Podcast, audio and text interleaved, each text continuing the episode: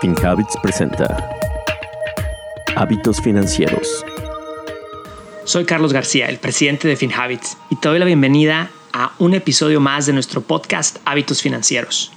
Si planeas comprar una casa con una hipoteca, es probable que creas que es mejor pagar la casa lo más pronto posible. A muchos de nosotros nos han enseñado que deber dinero es malo y por eso queremos vivir libres de deudas. Pero ¿es buena opción pagar una hipoteca en menos tiempo? La respuesta es diferente para cada persona, pero el factor más importante para decidir es el interés que te cobran comparado a cuánto podrías ganar invirtiendo ese mismo dinero. Es un muy buen hábito financiero pagar las deudas con interés alto, pero con la hipoteca de tu casa tú puedes aprovechar este siguiente consejo.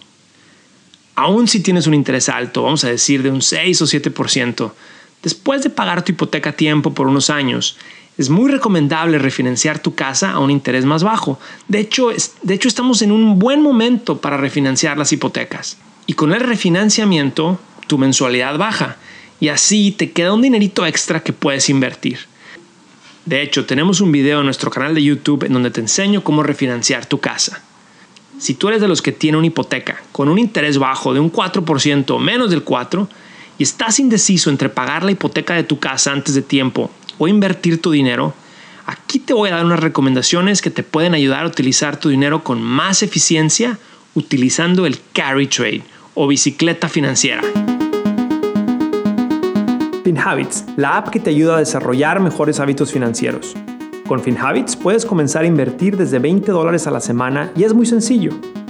Tienes la flexibilidad de hacer depósitos y retiros cuando tú quieras Descarga FinHabits desde tu teléfono móvil y sé parte de la app financiera en español más confiada en los Estados Unidos.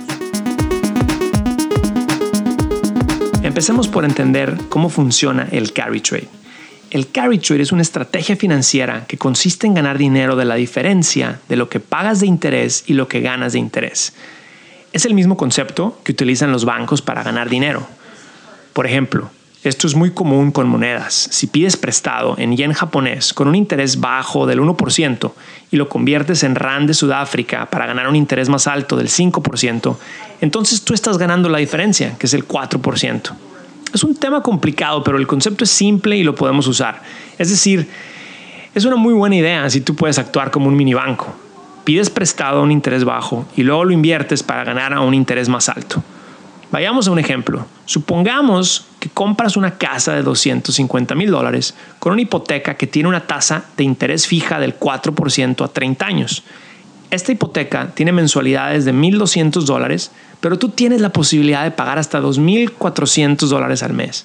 Entonces supongamos que en lugar de hacer un pago, haces dos pagos por mes, así que estás contribuyendo 2.400 al mes. Te tardas 10 años en pagar tu hipoteca y crees que es una excelente idea pero en realidad te fue mejor. Veamos, por los siguientes 20 años después de pagar tu hipoteca, tú sigues con tus 2.400 dólares y los vas acumulando mensualmente por 20 años. Esto te genera un capital de 576 mil y aparte tienes casa propia. Ahora veamos qué pasa si solo haces tu pago que debes, 1.200 dólares por 30 años. En este caso, los otros 1200 que tienes disponibles los inviertes en la bolsa de valores a lo largo de 30 años. Al final de 30 años, tienes 1.200 dólares al mes por 30 años que obtienen una ganancia esperada anual del 6%. Y esto te genera un capital de 1.1 millones de dólares. Y también eres dueño de una casa. Es una diferencia de 524 mil dólares por invertir el dinero extra en lugar de pagar la casa antes de tiempo. Si tienes una hipoteca con una tasa de interés de 4% o más, puedes refinanciar tu hipoteca para que te bajen el interés y todavía te salga este negocio. Hay muchas cosas a considerar como qué tan lejos estás de jubilarte, cuánto tiempo planeas permanecer en tu casa, si tienes más deudas de alto interés, tus deducciones de impuestos pagando la hipoteca de tu casa y si ya tienes un fondo de emergencia. Entonces, volviendo a mi pregunta, ¿Debo pagar mi casa lo más pronto posible? Pues depende si tienes una tasa de interés baja o no. Si tú tienes una tasa de interés en tu hipoteca del 4% o menos, entonces es mejor no pagar la casa antes de tiempo, ya que ese dinero extra lo puedes estar invirtiendo a largo plazo y ganando un 6% anual. Esto te genera lo que en el mundo de finanzas se llama el carry trade. Pero si tu hipoteca tiene un interés del 8%, entonces el primer paso es tratar de refinanciar esta hipoteca y si no te dan mejor tasa, entonces sí hay que pagar la hipoteca lo más pronto posible, porque deber dinero a un interés alto es un muy mal hábito financiero.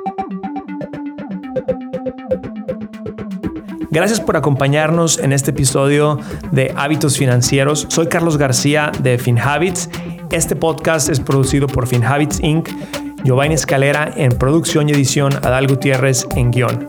Recuerden que este podcast es para efectos de información y no constituye una solicitud o recomendación para comprar o vender activos.